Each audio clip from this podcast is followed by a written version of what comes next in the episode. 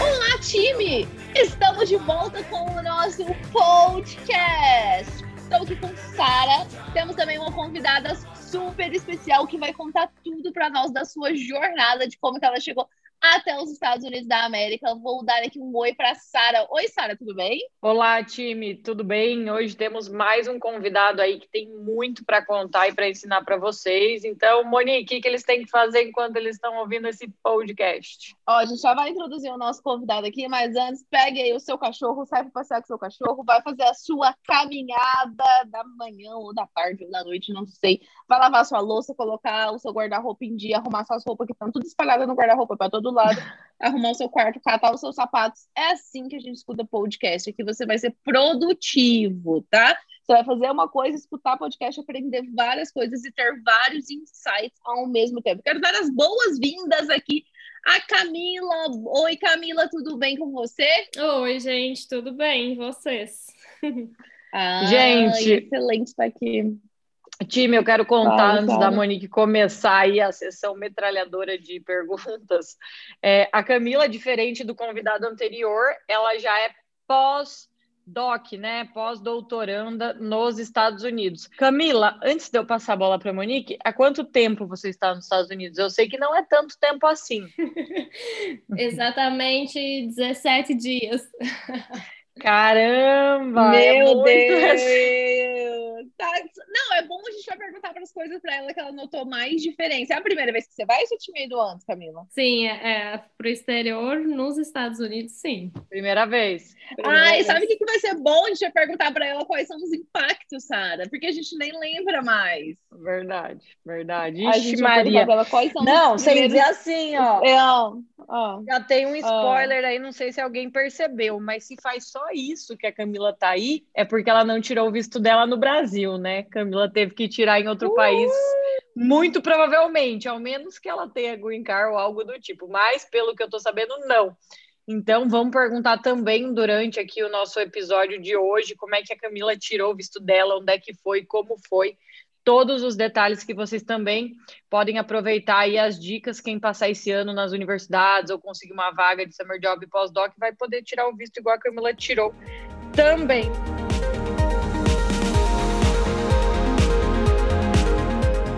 Bom, vamos começar aí, começa a perguntar da área da Camila, essas coisas, para a gente seguir aqui na nossa sessão lá, aqui Camila, pesada de perguntas. Nossa senhora, Camila vai sair daqui cansada. Camila, fala pra gente é, qual que é a sua área, né? E qual a área que você foi fazer pesquisa aí nos Estados Unidos? Sim, é, eu sou agrônoma e a área que eu estou atuando desde sempre, acho que desde o segundo semestre do- da graduação, é na área de fitopatologia. Da onde você é aqui no Brasil? Ah, eu sou do Rio Grande do Sul, eu sou gaúcha. Você é gaúcha e você fez a graduação, mestrado, doutorado, tudo no mesmo lugar? Como é que foi aí tua trajetória? Não, eu sou a pessoa que mais fez mudança, eu acho. Da- pelo menos Bom das demais. pessoas com quem eu convivo. É, eu fiz a graduação na Federal do Rio Grande do Sul. Aí eu iniciei o mestrado lá também, na Federal do Rio Grande do Sul, na área de fitotecnia.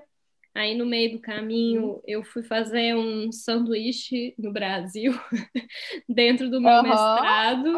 Legal! Fiz uma parte do mestrado no, em Viçosa, na Federal de Viçosa. Uhum. Aí depois eu terminei o doutorado e eu fui para Lavras, Minas Gerais, na UFLA, fazer o Uhum. doutorado é, na área de fitopatologia. Quando você se formou? Legal, Camila.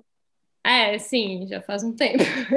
Eu Quando você se formou no em- doutorado? Ah, no doutorado foi em 2018. Só que nesse Uhum. período de 2018 até agora, 2021, eu fui. é, eu fiz uma parte fora, né, do doutorado sanduíche na Itália.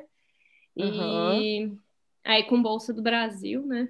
E a, que Uhum. era do CNPq. Aí Uhum. depois eu fiz é, então, aí quando eu voltei, eu passei como professora substituta e eu fui dar aula de fitopatologia na UFG, na Universidade de Federal de Goiás. Isso em Goiânia. 2019.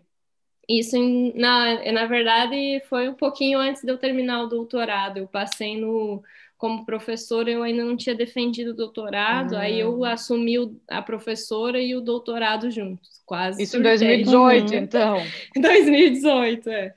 Tá. Aí depois, é, em 2019, eu terminei o doutorado, aí eu fiz um pós-doc em Viçosa, novamente, na área de fitopatologia, e ainda atuei um ano na BASF Brasil, né, é, em São Paulo. Aí foi na área Que de isso. tratamento de sementes. E agora cheguei nos Estados Unidos. Mas deixa eu te perguntar, Calma. você chegou a ficar algum período sem fazer nada ou durante esse processo na BASF você já estava tentando uma vaga nos Estados Unidos? Como é que foi? E aí você teve algum gap? Não, assim, eu nunca fiquei sem emprego, digamos assim, Uhum. exceto esse um mês que eu fiquei de quarentena no Panamá. Entendi. Mas eu tô tentando vir para os Estados Unidos, eu sempre quis, na verdade, desde a graduação, mas sei lá, não foi, não criou a oportunidade e tudo, então esse sonho foi meio que se mantendo sempre ali, constante, Aham. porém nunca fechava, assim. Aí eu fui tentando Uhum. várias oportunidades, até inclusive a Monique sabe, eu acho, eu tentei uma vaga lá na Louisiana, deu na trave. É, Nossa, foi na trave, Camila. Verdade. Aí, é, mas eu comecei a tentar mesmo uma vaga no doutorado, que também tive, va- eu tentei nos Estados Unidos também. Você, você É. tentou aplicar para o doutorado lá, é isso? É, não, eu tentei essa bolsa que eu ganhei de CNPq, eu queria fazer esse doutorado sanduíche nos Estados Unidos. Ah, tá. Só que, como era com o pessoal da Ah. USDA, é, eles tinham que ter uns seis meses, parece, até, tipo, Ah, validar a realmente. minha entrada. Então, aí não ia dar o tempo hábil, por isso que eu fui para a Itália também.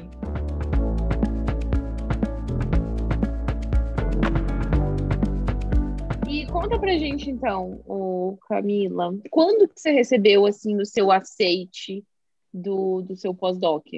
Ah, então, eu recebi em março do ano passado. Em março quase. de 2020, quando, quando começou o- A pandemia. quarentena no mundo exatamente. inteiro, né? Foi, exatamente. Nossa, Camila, não imagino o que você sentiu. É, eu Como é recebi o aceite exatamente no dia 6 de março e dia 17 de março o consulado brasileiro fechou. Viu? Camila, tem eu gente. lembro exatamente. Fala, Sara. Não, eu, eu ia falar, eu ia contar que eu lembro exatamente que dia 6, que nessa semana do dia 6 de março, a gente estava recebendo o pessoal da República Tcheca lá no meu laboratório, né? E eles iam ficar, parece que duas semanas lá. Daí eu me lembro exatamente, eles tiveram que comprar outra passagem aérea é, e para ir voltar para a República Tcheca antes que fechassem tudo e, e parassem todos os voos. Ou seja, essa semana do dia 6 foi a semana mais caótica nos Estados Unidos e no Brasil. Assim, foi o, o negócio que a gente não sabia o que, que ia acontecer. Parecia que o mundo estava acabando. Quando eu vi esse pessoal da República Tcheca comprar passagens para sair dos Estados Unidos às pressas, né, sem ter ido lá e feito o que, tinha que fazer, eu realmente vi que o negócio era sério, que o, que o bicho ia pegar. É, e aí eu imagino como que você recebendo lá o seu aceite, né, ah, o seu convite para vir fazer o pós-doc, aí no, passa um- no outro dia o consulado fecha. Como que foi isso, Camila? O que, que você pensou?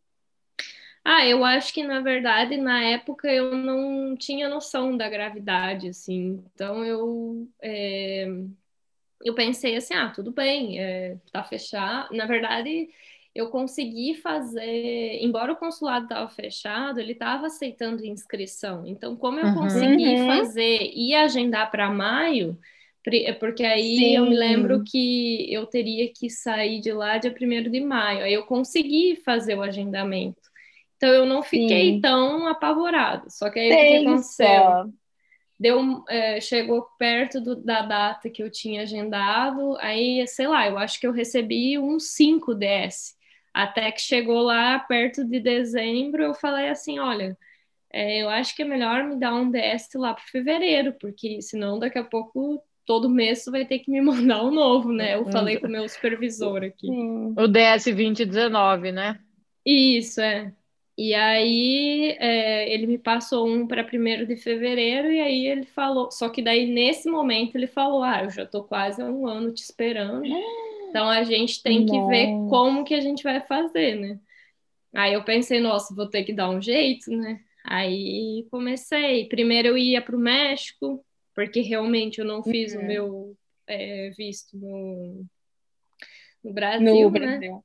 É, Então, realmente o que acontece é isso, a gente falou, Camila, porque assim, todos os consulados que estão fechados, existem vários consulados que estão fechados, que estão fechados, né? O Brasil está fechado, aí o da Argentina às vezes abre, às vezes fecha, o do Uruguai às vezes abre, às vezes fecha, o da, o da Colômbia agora acabou de fechar. Então você consegue fazer todo o processo, você consegue pagar a taxa. Daí quando você vai agendar, é, tem datas bem mais longes, né? Mas se o consulado não abrir naquela data, eles te mandam um e-mail pedindo para remarcar. É, então, assim, isso, cara, isso é muito, não sei o que dizer sobre isso. Sabe o né? que, que é? Então, Isso aí gera muita ilusão, né? Porque, igual a Camila falou, ah, Verdade. fechou, as notícias eu vi que fechou, mas eu agendei para maio, então tudo bem. Só que eles agendam e aí quando chegar perto eles, fe- eles te avisam, né, que vai ter que remarcar novamente. Daí remarcam lá para junho, julho, e você vai indo nessa expectativa e na verdade nunca abre. Vai ver- se a gente parar para ver, faz o quê?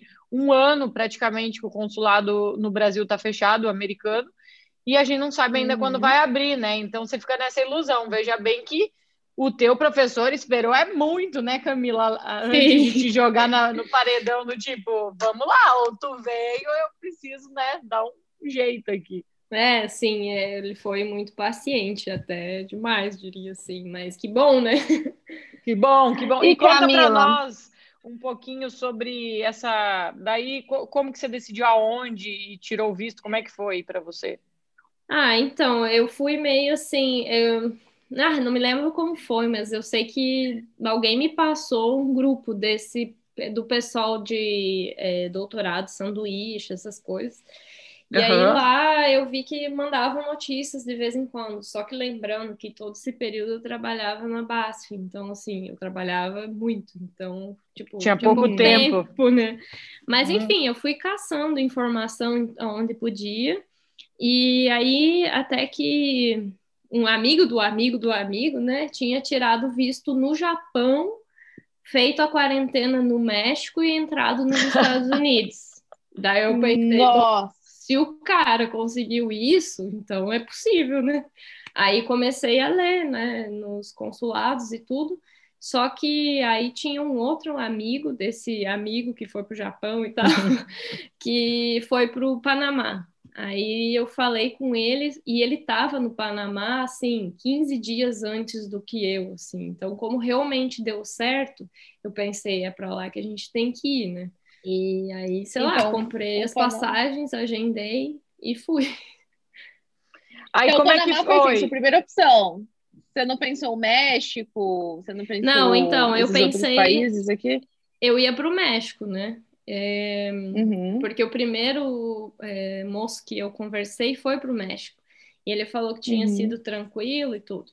Aí, ah, só que quando eu fui tentar agendar no México, já tinha fechado. Aí Eita. eu pensei, nossa, tem que começar do zero. Daí eu comecei a olhar outros países. E aí, no, na página do consulado americano do Panamá, estava bem claro lá que estava aberto e que fazia é, vistos FJ. Daí eu pensei, é para lá que eu vou. Uhum. Aí, assim, eu nem olhei outros locais, sabe? Mas Uhum. até o pessoal aqui do departamento de. é, ah, nem sei como é que chama, mas o pessoal que assessora o pessoal internacional Aham, Mandou. Uhum. é, me mandou um e-mail perguntando se podia divulgar o meu e-mail para ajudar outras pessoas. É, porque tem muita gente precisando vir e não consegue, né? Mas aí parece que realmente tem um pessoal indo para o Chile, né? Me tira uma dúvida aqui, né? A gente até falou isso, que nós vimos um vídeo de uma menina que foi para o Chile e Uhum. ela recomendou o seguinte, né? Ela falou assim, que ela chegou lá no Chile e uns dias depois ela agendou o visto. Então, assim, não tinha dado 14 dias que ela estava no Chile até a entrevista. Ela estava lá menos de uma semana, por exemplo, e aí tinha a entrevista. E no momento da entrevista, é, ela foi bem tal, eles aprovaram, digamos assim, mas eles não quiseram dar o visto naquele momento para ela, porque eles falaram que ela deveria estar 14 dias, como se fosse quarentena, né? Lá Isso. no Chile, antes de pisar no consulado, já que o consulado era território americano e tem essa regra de 14 dias. E aí eles seguraram, né, para emitir o visto dela. É, tiver- ela teve que esperar dar 14 dias que ela estava no Chile para enviar o passaporte ali pelo sistema de correio lá que eles têm e ser emitido o visto. Então ela acabou ficando, vamos dizer assim, uns 17 dias lá no Chile. Com você foi assim? Você esperou 14 dias que você estava no Panamá para daí ter a tua entrevista ou não? Sim, é uma. é, eles, eles têm isso no site. Quer dizer, eu não sei se foi no site que eu vi ou o moço que me contou, mas enfim, é Uhum. verdade.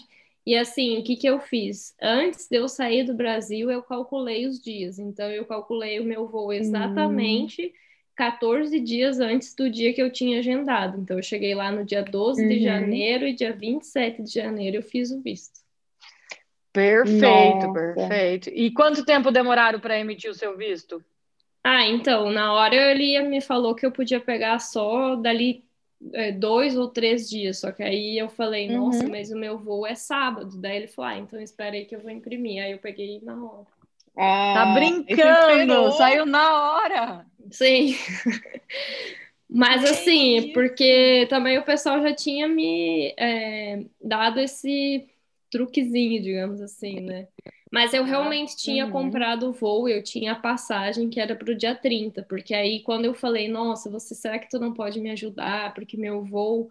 Aí ele falou, ah, tu tem o voo? Eu já, eu falei, tenho, é dia 30. Ele falou, ah, não, eu vou imprimir para ti, então. Aí eu peguei e saí com o visto bem feliz. É, Que visto! Que visto Uma ótima mais. dica, né? Porque assim, claro, você pode esperar dois, três dias depois, não é o fim do mundo. Mas vale a pena falar isso aí, se for verdade, né, gente? Nunca mintam, porque eles podem pedir assim, ah, então me mostra o comprovante da tua Exato. passagem. Né? E aí você tá mentindo, meu Deus, corre o risco ainda de perder o visto. Então, De assim, perder o visto. se você quiser Verdade. correr, correr um pouco de risco, é, você fala isso no dia da sua entrevista e tenta acelerar o processo. Agora, se você já comprar a passagem dois, três dias depois, é, só deixe claro o dia que você vai embora, né? Para eles tentarem agilizar o mais rápido possível, mas sempre fale a verdade aí para evitar qualquer tipo de problema. Com certeza. E aí, logo, o seu voo foi no sábado, você pegou seu avião, não tava com a regra ainda de ter que testar para Covid, ou tava já para entrar nos Sim. Estados Unidos? É, então, meu voo foi dia 30 e essa regra começou dia 26 de janeiro. Aí tem esse outro detalhe, Hum. tem que fazer o cálculo das horas e marcar o teste lá. Aí lá tem até um drive-in de, de teste de Covid lá no Panamá. Aham. E aí a gente fez o teste, esperou 24 horas para sair o resultado. Eles falam que é de 24 a 48 para sair o resultado. E Uhum. 72 horas para embarcar, né? E eles Uhum. realmente verificam e até dão um carimbo lá que você tem que assinar que fez o teste, e tudo. Você fez o PCR, Uhum. aquele do nariz? Isso, é. Mas a- É. lá, aqui no Brasil, na- aqui no Brasil, aí no Brasil, é, eles aceitam só o PCR, mas no Panamá eles aceitam também de anticorpos. Ah, tá. legal. Mas é, Bom só saber. explica para mim. Quem está no Panamá, independente da cidadania, você poderia ter feito o de anticorpos também, que é o IgG, né? Se eu não estou enganado. Isso, é. Uhum. Entendi. É da onde o teu, da onde você sai? É, Qual o critério para o tipo de exame? É a tua cidadania ou é o país que você está vindo de origem para os Estados Unidos? É país, país e companhia aérea. Porém, É, eu aconselharia não arriscar no antígeno. Eu faria só o de PCR, porque esse é aceito mundialmente. É, é o que a gente tem 100% certeza que eles É, aceitam, né? exato. Entendi, legal, mas legal essa Exatamente. curiosidade. Não tinha ouvido falar sobre essa diferença aí. Já temos aqui mais uma notícia para o pessoal. Bom, a. Camila, a Camila chegou então tudo bem, você não teve nenhum contratempo, foi tranquilo na alfândega, tudo como Não, Que foi, foi essa tudo parte? tranquilo. Foi tudo tranquilo. O meu único contratempo foi que no Brasil, antes de, de eu sair, é, assim, a pessoa muito precavida, né? Pensei, vou fazer um teste de Uhum. Covid para ver. Aí eu fiz o de antígeno. Oh, E aí É. deu, deu como se Ai. fosse positivo, assim. Mas Qual o teste que você fez? o do antígeno, porque só era o que tinha disponível, assim, né? O antígeno é o de anticorpos? É, o de anticorpos. Isso. E aí, daí no PCR deu negativo. Só que assim, aí agora eu já nem vou entrar no mérito da discussão, né? Porque eu fiz dois daí, é, como o primeiro deu positivo, eu fui lá e fiz o segundo. Aí o segundo deu negativo. Então, assim, é, por isso que Não dá eu nem falo. confiar. Não, melhor fazer Não. PCR, que é o que eles aceitam, e é isso. Meu Deus. Mas para entrar no Panamá precisava de ter feito o teste ou você fez por fazer? Sim, para sair. Se você não fizer Precisava. Se não fizer o teste do Covid no Brasil, você tem que chegar lá no, consul... lá no aeroporto do Panamá e vai ter que fazer o teste do Covid. Se der positivo, você é recrutado para um prédio do governo e você fica com, em sete Deus. dias de quarentena até testar negativo. Senão fica mais Deus me defenda. Aí você fez antes, Camila, pelo amor de Deus. Claro, né? Gente, eu ouvi falar várias histórias de terror desses prédios do governo aí que eles botam as pessoas lá. Meu, Já ouvi Panamá, você tá maluco? escândalos. quem aqui já assistiu Prison Break não vai querer ir pra cadeia no Panamá? Cadeia não, né? Mas nem salinha. Não, cadeia salinha. Nada do governo no Panamá. Você quer ir se você já assistiu Prison Break nessa vida. Eu nunca assisti, não gostaria de ter ido, mas já ouvi vários casos de escândalos aí desses prédios do governo, assim, terrível. Meu Deus, que bom que você fez outro, Camila, que deu tudo certo. É, então, e vários países estão pedindo esse teste, tá? Inclusive países que fazem fronteira aqui com o Brasil, Paraguai está pedindo esse teste, é, Colômbia tem que fazer Eu acho que hoje em também. dia nem deve Então, ter país que não pede, né, amor? É, até o Brasil agora. Se O você- Brasil, É. o Brasil tá pedindo já? Sim, para entrar no Brasil tem que fazer o teste. Ah, não sabia, ó, essa é nova. Mudou no Brasil, depois que tem você ficar- entrou? Sim, mudou depois. Mudou depois que eu... É, não, eu que eu entrei, sim, né? Eu cheguei em dezembro, não fiz teste, nunca fiz teste. É, foi em janeiro que essa. Que A eles norma mudaram começou a valer.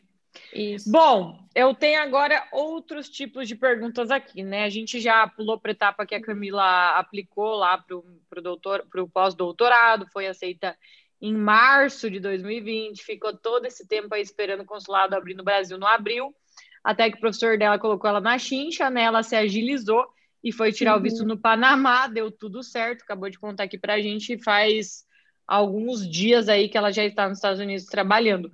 Mas, Camila, eu quero voltar um pouco atrás na sua história, né? Você falou que estava trabalhando nas BASF, que desde o doutorado você já tinha essa vontade, desde, na verdade, a graduação, né? Mas foi no doutorado que você começou a cogitar de ir para os Estados Unidos, acabou que você teve que fazer o sanduíche na Itália aí por alguns contratempos. Mas assim que você se formou, trabalhou na BASF, resolveu o quê? Vou tentar um pós-doc e começou a procurar as oportunidades.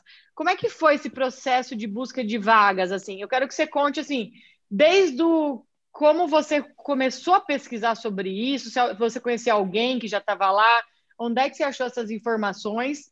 Até o, o quero que daí você conte depois especificadamente para essa vaga que você conseguiu. Como é que você aplicou? Era uma aplicação aberta? Foi contatando um professor? É, conta um pouquinho desse detalhe aí para gente. Boa, Sara. Queremos saber tudo, Camila. tá bom. Ah, então, é, deixa eu pensar aqui como é que eu vou explicar isso. Mas, sei lá, eu sempre tive muito. é, Como eu sempre fiz parte de um laboratório, e aí sempre envolve mestrado, doutorado, eu entrei muito nova, né? Eu era. Estava na graduação no segundo, terceiro semestre. E com o tempo foi passando, sei lá, o pessoal com quem eu trabalhava do doutorado chegou o período de fazer o doutorado sanduíche. Então, assim, desde sempre eu tive esse contato com o pessoal de fora. Claro que, assim, meu inglês não era muito bom, tinha Uhum. vezes que eu só sorria, né, porque eu não conseguia falar e tal, mas aos poucos eu fui melhorando, né, e investindo nisso também. Uhum. É, então, assim, eu já conhecia vários pesquisadores de fora e, assim, é, eu sempre tive um apoio muito forte das pessoas com quem eu trabalhei, então meus orientadores também me ajudaram nisso, né? Eu também fiz minha parte, né? Sempre estive disponível e fiz tudo que Uhum. eu tinha que fazer para também ter essa indicação, né? Mas em relação à vaga, é, eu tentei outras, né? Então, assim, o que eu falei do doutorado, é, só quero re, é, repa, tipo, falar novamente aqui de novo Uhum. sobre o negócio da Itália. Não que não tenha sido ótimo, foi ótima a experiência na Uhum. Itália. Eu aprendi muito. Cheguei lá sem falar Com italiano, sem falar inglês e, sei lá, saí falando um pouco dos dois. Então, foi, assim, uma experiência excelente. E eu sempre trabalhei muito relacionado a micotoxinas. Então, Uhum. eu fui Uhum. para a Itália e lá o local era exatamente, eh, trabalhavam com análises de micotoxinas, então foi perfeito. O caso é que eu sempre quis uma experiência nos Estados Unidos mais voltada ao inglês também, né? Então, eu continuei Uhum. pesquisando. Uhum. Só que na área, por exemplo, com essa minha ida na Itália, é que abriu todas essas outras oportunidades, porque aí eu participei de eventos na Áustria, que foi onde teve um European, o Fusar European, aí lá eu conheci o pessoal dos Estados Unidos, que é assim, da área que eu trabalhava, que era área biosintética de genes produtores de micotoxinas, então Bob Proctor e tal. E Uhum. eram quem eu sempre quis trabalhar no início, né? Conheci Uhum. eles nesses eventos, conheci o Odônio, para quem trabalha na área de fitopatologia, é o cara do fusário, né? Então, assim, Ah, você conheceu as maiores autoridades da sua área, né? As ma- Sim. maiores autoridades da sua área estão nos Estados Unidos, é isso que você está falando? Isso, exatamente. Que isso, sim. Na E- maioria das áreas é assim. Na É. maioria das áreas, as maiores autoridades estão nos Estados Unidos. Pode E- continuar, Camila. Exatamente. E o, o Antônio Moretti, que foi com quem eu trabalhei nos Estados Unidos, também me apresentou muitas pessoas, porque teve alguns training que eu, eh, que eu participei lá. Então, assim, sempre teve uma interação e que foi conhecendo daqui e ali, Uhum. outros que eu fui seguindo e tudo. Mas, especificamente, oportun- as oportunidades que eu tentei aplicando foi só essa da Louisiana. Que aí eu Uhum. realmente Uhum. apliquei, mas sempre que eu aplicava, eu mandava e-mail para o professor falando que eu Uhum. tinha aplicado, que eu tinha interesse. E assim, meio que fazendo me é, um pitch, né? Como eles falam. Com mesma, né? Essa vaga especificamente que eu fui contratada agora, na verdade, é como eu falei, até postei algumas coisas nessa semana, que eu acho que uma das é, vantagens é que eu sempre deixei é, exposto às pessoas que podem abrir portas para mim a minha vontade de ir para os Estados, vir para os Estados Unidos. Essa vaga em específico, quem sabia da vaga era o professor do mestrado, com quem eu trabalhei 10 anos na fitopatologia. Então ele me falou: Ó, oh, Camila, tem essa oportunidade, se tu quiser te candidata, que eu vou falar para ele que tu trabalha comigo, tudo. Aí eu fui lá e escrevi um e-mail, textão, né? Ah, oi, tudo Uhum. bem? Eu sou fulana, Uhum. trabalhei com Beltrano, trabalhei com fulano e tal. E tinha, tenho muito interesse e tudo mais. E aí, assim, mandei um e-mail muito despretensioso, assim, pensei, ah, se ele ler já, já tá bom, né? Uhum. Aí, na hora, ele já respondeu, ah, vamos marcar uma entrevista. E eu naquela confusão da BASF, né? Então, aí era entrevista no horário do almoço, dentro do carro, no campo, onde for. Nossa. Dando um jeito Meu para acontecer, Dando né, Camila? Trabalhando com o que tem. Trabalhando com o que tem. Exatamente. E aí, assim, até que deu certo. Quando eu recebi o e-mail, nossa, eu pensei, meu Caraca. Deus. Pois é, mas ainda assim, É. trabalhei um ano por lá.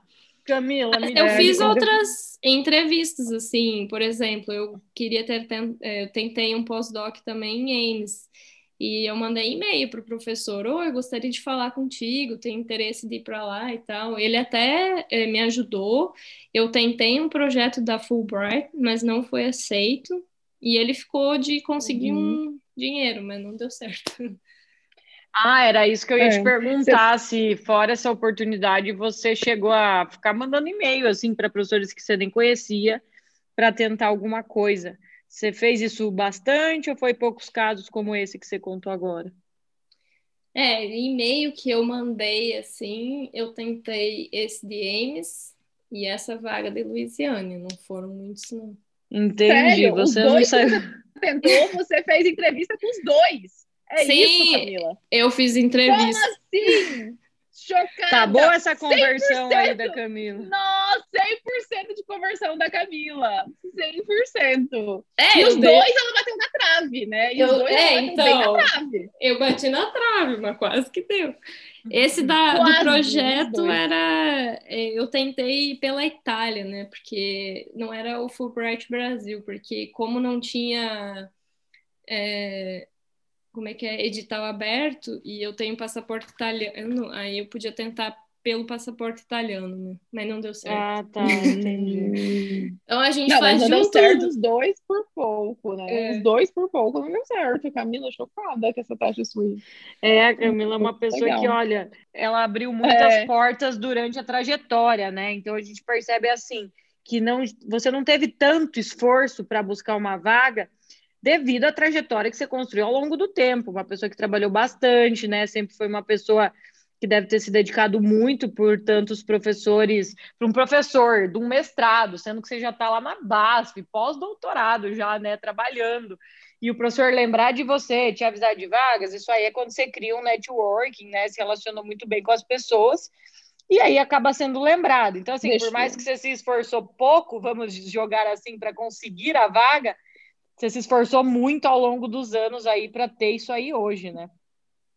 É, mas também tem um 100%. pequeno detalhe, porque eu olhava a vaga exatamente, digamos assim, no local da fitopatologia, que era o, o, o centro de tudo, né? Então, também não, não tentei assim para todos os professores, né? Eu também fui muito Sim, audaciosa. você não chegou o best.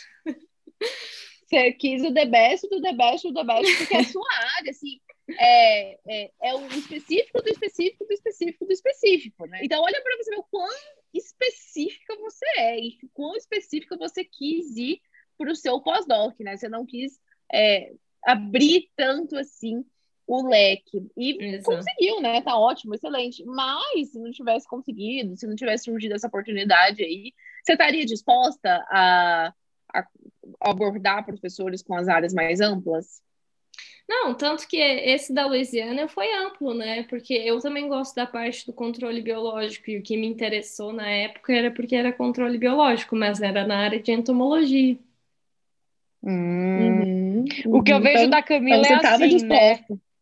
ela estava Ah. muito ocupada, né? Ela estava muito ocupada. Então você não estava se É. dedicando assim, eu quero uma vaga a qualquer custo neste momento. Você foi fazendo aos poucos, né? E acabou que É, convergiu exato. até que rápido, eu achei.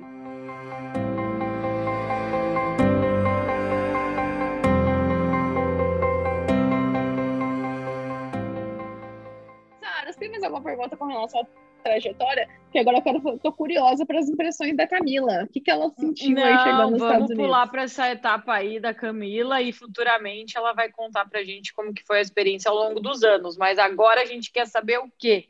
Qual, qual foi o impacto, né, amor, dessa chegada nos Estados Unidos de uma pessoa que nunca É, porque ela morou tá nos Estados Unidos? fresquinha, ela tá fresquinha, acabou de chegar. Então ela tá assim, tipo, ainda assimilando. Eu quero saber assim, Camila, já foi comprar o café, já viu, já sentiu o impacto de tentar comprar o café e não entender o que a pessoa tá te oferecendo? Conta pra nós.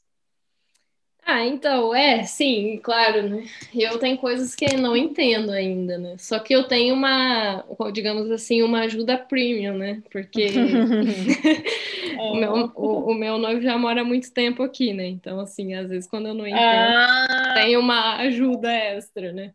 Mas com Tá. certeza, assim, é, vamos, por exemplo, onde foi que eu tive? Ah, no prédio onde eu fui fazer a carteirinha, né? É, por exemplo, eu, não- eu tinha que ir sozinha, porque não pode, não pode entrar por causa do Covid, as outras pessoas. Aham. Aí eu pensei, nossa, Uhum. se eles me entenderem, tá ótimo, né? Mas assim, deu, deu tudo certo e tal, e aí tem que fazer o teste. Aqui tá tendo que fazer o teste do Covid a cada oito dias. Meu Deus do céu. Aí eu pensei, nossa, aí eu sei que assim, o cara me deu. Eu já tinha assistido o vídeo, como faz o teste e tal, porque aqui é um pouco diferente, é da saliva, né? Aí o cara me falou um Uhum. monte de instruções, eu só fiz assim, aham, porque eu não entendi nada, mas eu sabia como que era. Porque você assistiu antes, se Mas eu vi o precaveu. né? vídeo. Porque senão eu acho que eu ia ficar assim, ah, e agora? Mas enfim, realmente, sim, tem coisas que a gente não entende e assim, eu, o segundo dia eu tinha que fazer a como é que fala? A admissão, né? E aí tinha perguntas assim que eu ficava assim, por favor, repete. Ai, eu não entendi. Então, assim, Uhum. realmente. Ah, tranquilo. que é travado, né? Mas a gente se vira como É. pode. Você tá Mas, podendo ir assim, pro laboratório tem- normal, Camila? Como é que tá? Não, não, tá bem. Tanto que assim, eu, eu- vocês começaram a falar lá, eu pensei, nossa, mas se a ideia é mostrar a minha experiência aqui, não vai dar. Não, vai- não Porque- tá conseguindo, né, usufruir do que tem para usufruir. É, porque eu fui um dia no laboratório, que primeiro eu tinha que fazer mais 15 dias de quarentena aqui, né? Então, Uhum, cheguei aqui uhum. dia 1 minha quarentena acabou no dia 15. Aí, dia Uhum. 15, eu fui no laboratório, só que eu só conhecia a técnica, o prédio inteirinho vazio. No- Qual universidade que você tá, Camila? Que eu acho que É. não perguntou. É a Universidade de Wisconsin, Madison. Ah, Nossa, show de tá bola essa universidade. É. Nossa, é muito, é muito top. Você tá no top do top da topzera. Claro que você tá aí congelando, né? Mas você é do Rio Grande do Sul. Você está acostumada que esse congelamento tá saindo de shorts nas ruas. Fala sério, Camila. Tá saindo de short na rua. Tá de boa. Não, mas ó, Não, deu, nossa. deu a pior das tempestades nos últimos tempos, né? Agora eu vi que o Texas estava bem difícil porque o Texas não é acostumado, mas eu acredito que aí é, o pessoal já é bem precavido com neve, não deve ser um grande problema. É, não, aqui tá tranquilo, assim, mas é, tranquilo eu digo a cidade, sim, não teve nenhum problema. Mas Aham. o frio, assim, é, que é uma impressão, é o tanto de neve que tem, que é enorme. E a Uhum. outra impressão é que o, o, o frio queima, né? É, eu acho que fez menos, Uhum. menos 34 graus esses dias. Tava muito frio. Meu Deus do céu! Camila, só as pessoas do Rio Grande do Sul têm capacidade de enfrentar essas temperaturas. Eu quero Eu entender uma jamais, coisa. Jamais, jamais conseguiria. Camila, o seu noivo, ele é daí da cidade que você está morando agora? Não, ele é brasileiro. Ele é brasileiro, mas você falou que ele já morava aí há bastante tempo. Ele ainda mora? Como é que tá? Sim, a gente tá morando aqui em Madison agora. Mas ele tá morando aí por Ah, causa de você, juntos. então. Você conseguiu essa oportunidade e ele foi para aí, é isso? Isso, mas é porque tá rolando o home office também, né? Então ajudou Ah, bastante tá. a gente, né? É. A gente Ah, tá arrumando tá- um lado de cada vez, né? Pelo, antes a gente tava assim, Brasil, os Estados Unidos, agora a gente tá pelo menos. No mesmo país. Com certeza. Não, eu tava pensando se ele tava aí, você acabou, por coincidência, conseguindo uma vaga aí e tudo mais, mas agora eu entendi. Ele morou antes, né? Aí muito tempo É. nos Estados Unidos, agora você conseguiu essa vaga e ele foi aí para tua, pra tua cidade.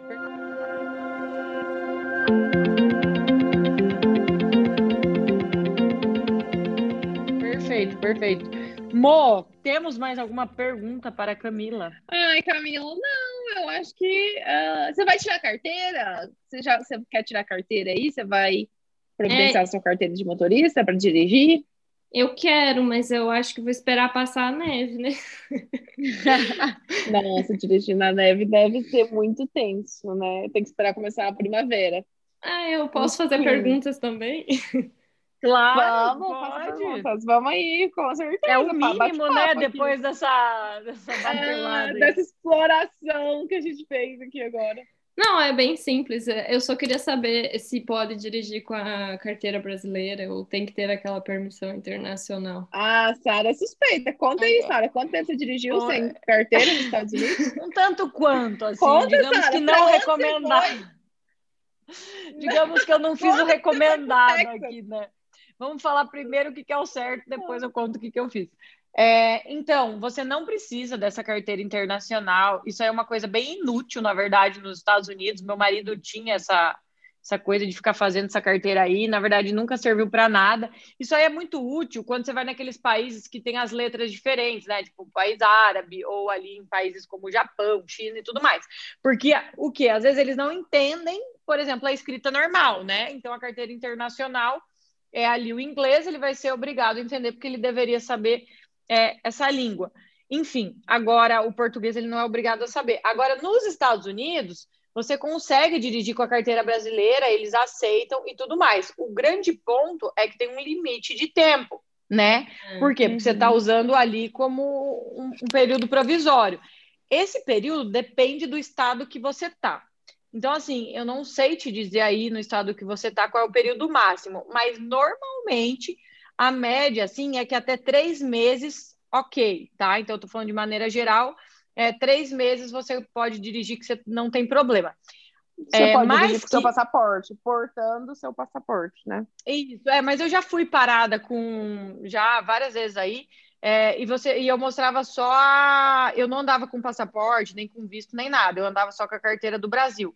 E não tive problema, mas se eles quiserem, tipo, te incomodar, falar, ó, preciso ver, né? Então, o certo, na verdade, é você andar com uma cópia normal, uma cópia, até para não correr o risco de perder. E aí, se o policial quiser falar alguma coisa, você vai na tua casa, né? E tudo mais, eles eles são pessoas assim coerentes, né, com o que você argumenta, se faz Uhum. sentido. E eles, por exemplo, esperarem você, levarem você até a tua casa para você pegar o original, se for o caso. É, mas então assim, que, que ocorre na prática? Eu sei que a Flórida é bem chatinha com isso aí, né? Não é à toa, tem bastante brasileiro na Flórida. É. Mas, por exemplo, Louisiana, né? Louisiana é um lugar que eu, por exemplo, o que, que eu fiz, gente? Eu e meu marido, a gente chegou lá, tinha acabado de mudar aquela regra. Eu acho que eu e a Monique já falamos em algum episódio aqui. Que antigamente Já. ainda tem vários estados que é assim. Até conta para nós, Camila, se você sabe como é que é aí. É, a Louisiana, um mês antes de nós chegarmos lá, você ainda podia apenas apresentar a tua carteira brasileira válida, se você tinha, né, CNH brasileira, e pagar a taxa, fazer a provinha lá que tinha escrito, e se você passasse, você saía com a tua carteira de motorista. Era tipo 30 dólares. E Isso mudaram a lei, mudaram a lei, e você tinha que fazer o quê se você era brasileiro? Porque daí entrava lá Nossa. vários países. Você tinha que fazer es- autoescola tudo de novo, né? Então, qual era o grande problema de fazer autoescola de novo? O custo, que de 30 dólares foi lá para 300 e poucos dólares, dependia, claro, o lugar que você procurasse para tirar a tua carteira. Então, assim, ficou muito caro, eu não tinha dinheiro na época, porque bem quando você chega, quando você tem mais despesa para mais coisas para pagar, enfim, né? Daí eu falei, não é prioridade. E olha, eu sei que eu fiquei, eu comprei carro logo que eu cheguei, é, eu e meu marido, a gente comprou o carro sem ter a carteira de motorista dos Estados Unidos. Isso é uma coisa que o pessoal tem muita dúvida, dá para comprar carro sem ter carteira. É, e aí eu Uhum. sei que a gente ficou com esse carro no mínimo seis meses. Eu fiquei sem carteira de motorista. Deu quase um ano que eu fiquei sem carteira. Inclusive nas Nossa. férias de final de ano, que já fazia assim uns quatro meses e meio que eu morava nos Estados Unidos, é, a gente foi para o Texas. Gente, a gente saiu de Baton Rouge. A gente fez uma trip gigantesca, deu mais de duas mil e poucas Texas. milhas para o Texas. E assim, a gente não foi Mas- parado, né? Hoje em dia a gente Unidos, não faz mais sabe, isso, né? né, Sara? Não, é, você Hoje sabe. em dia a gente não faz mais isso. Hoje em dia a gente tem juízo. É, não sei se ainda tenho, ia depender das das- É que a- o que acontece, por exemplo, né? O que, que podia ocorrer? Podia ocorrer de um policial me parar e questionar assim, tá, mas quanto tempo você tá nos Estados Unidos? Eu ia ter que falar a verdade, porque você nunca mente, gente, você nunca mente. Você quer se ferrar, é tu mentir. Para policial, para qualquer outro, né, agente aí, Autoridade, né? autoridade. Então, assim, não mente, eu ia falar a verdade e aí vai você ficar na mão da pessoa, entendeu? Porque se tem uma lei no estado e você tá errado, eles poderiam apreender teu carro, mandar. Nossa, pensa o rolê que ia dar é, com isso aí, estragar tuas férias e tudo mais. Então, assim, não é o certo, é um risco que a gente corria, só que a gente sabia que nos Estados Unidos raramente alguém te para. Só te param em qual ocasiões, né? Que você infringe alguma lei, excesso de velocidade, teu carro tá com a lanterna quebrada, se o teu carro quebrar, você ficar parado na rodovia. Então, assim, É, a nossa viagem foi tranquila, não teve nada disso, a gente não foi parado, fizemos muitos quilômetros. Mas, Camila, te respondendo, é, você tem que verificar no teu estado, mas normalmente três meses não tem problema. Você chegou a ver se aí no estado que você está é só apresentar a carteira, pagar essa taxa, ou se é preciso fazer tudo novamente? Não, e nem sei se tá, como é que tá funcionando, porque tá tudo meio suspenso. Covid. Verdade. Tá Por causa ainda tem esse agravante, né? É. Mas eu não É. cheguei a olhar ainda, não. Mas quando Você você tiver um chegou tempo, você a- vai entrar no site aí do DMV e, e você né? consegue agendar. Lá Ah, em, mas eu-. Baton Rouge tá, tá agendando. Eu até ia questionar a Fala. Camila se às vezes ela não perguntou para algum colega, porque geralmente essas coisas você descobre, você chega lá e começa a pedir para os coleguinha. Não sei se você tem colegas aí brasileiros, né? É, não, também não. Bom, pelo menos eu não conheci ninguém ainda, mas é que também faz pouco tempo, né? Faz 17 Faz, faz. dias e assim, a princípio, nem o pessoal da, do apartamento onde eu aluguei, eu vi. Eles deixaram a chave, tipo, numa entreporta, assim, eu peguei Uhum. o pacote e vim embora. Então, assim, meio, as únicas pessoas, os, o, o que eu mais é, vejo durante o dia é os peru que ficam andando aqui do lado de fora. Peru? Tem peru aí do lado de fora? É, Meu Coitado desses peru nesse frio, você tá louco. Não, Deus. mas Eu sei que esse assim, estado aí. O Fala, pessoal aqui tá Camila. bem controlando, que tanto que até numa reunião que teve aí semana passada, o professor com quem eu trabalho, ele falou que eles estão revendo se eles vão abrir para novos alunos e tal, porque os alunos estão ficando muito isolados e tá dando problema, sabe? Uhum. Gente, Sim. aí tá bem restrito. É, tá bem restrito. Porque lá em Baton Rouge tá, tipo, super. bem mais aberto. Vai muito do, do estado, né? Por quê? Porque nos Vai Estados muito do Unidos o estado, estado da- tem, o estado tem muita liberdade Tem de tomar as poder. posições que quiser, exatamente. Bom, Camila, Exatamente. fica Então é então, isso, a eu- dica aí para você, né, sobre a carteira de motorista, de você olhar no ah, site. ótimo. Ou perguntar para alguém para ver se o teu estado basta apresentar a carteira brasileira ou é preciso fazer a autoescola na- novamente aí, que vai que seria mais complicadinho, né? Que seria o nosso caso aí. Mo, e aí? Vamos liberar a Camila? E aí eu quero agradecer a Camila. Camila, muito obrigada por compartilhar aqui com a gente essa experiência. Tenho certeza que vai ajudar muita gente. Do mesmo jeito que você falou, ah, eu queria ter ouvido um áudio, queria que alguém tivesse me falado sobre isso. Assim, é, eu também, eu queria que alguém tivesse, eu queria ter tido a noção, né? É, que tá tão complicado para tirar o visto, assim. Eu não achei que tivesse tanto, tô tendo super problema até hoje com o meu visto, para tirar meu visto. Mas eu tenho certeza que a gente vai ajudar um monte de gente, vai encaminhar, direcionar essas pessoas. E eu quero te agradecer de coração por estar aqui com a gente, compartilhando tudo que você passou. Muito obrigada. Exatamente, Camila. Obrigada muito obrigada aí por tirar um tempo para vir aqui conversar com a gente, para o pessoal aprender aí com as suas experiências, com as suas motivações também. É um prazer para a gente ouvir histórias, né? Nada como ouvir histórias aí de quem já passou por isso para aprender. Tá ótimo, muito obrigada. Monique, vou te dar Obrigada, só uma Camila. dica. Se for, se for para o. Chile, parece que tem um formulário que tem que preencher todo dia, dos dez primeiros dias da quarentena. Depois tu dá uma olhada aí na internet. Eita, mas olha, eu vou te falar, viu, Camila? É tanta informação. Vou, vou, vou procurar esse formulário agora. Formulário quarentena no Chile. Isso. Beleza. Pelo menos vai se ocupar, amor. É, mas tem que preencher todo dia estando lá no Chile? Isso, isso, é online. Ah, ah, entendi. Não, vou pro... Eu tenho certeza disso que no Chile tá cheio de brasileiro, lotado de brasileiro. Tenho O certeza que eu mais vai me- ter é me dica turmar para com os Monique. brasileiros. É, isso Vou me aí. turmar com os brasileiros lá. Meu Deus, fazer mais amigos. Camila, brigadão e a gente vai se falando. I'm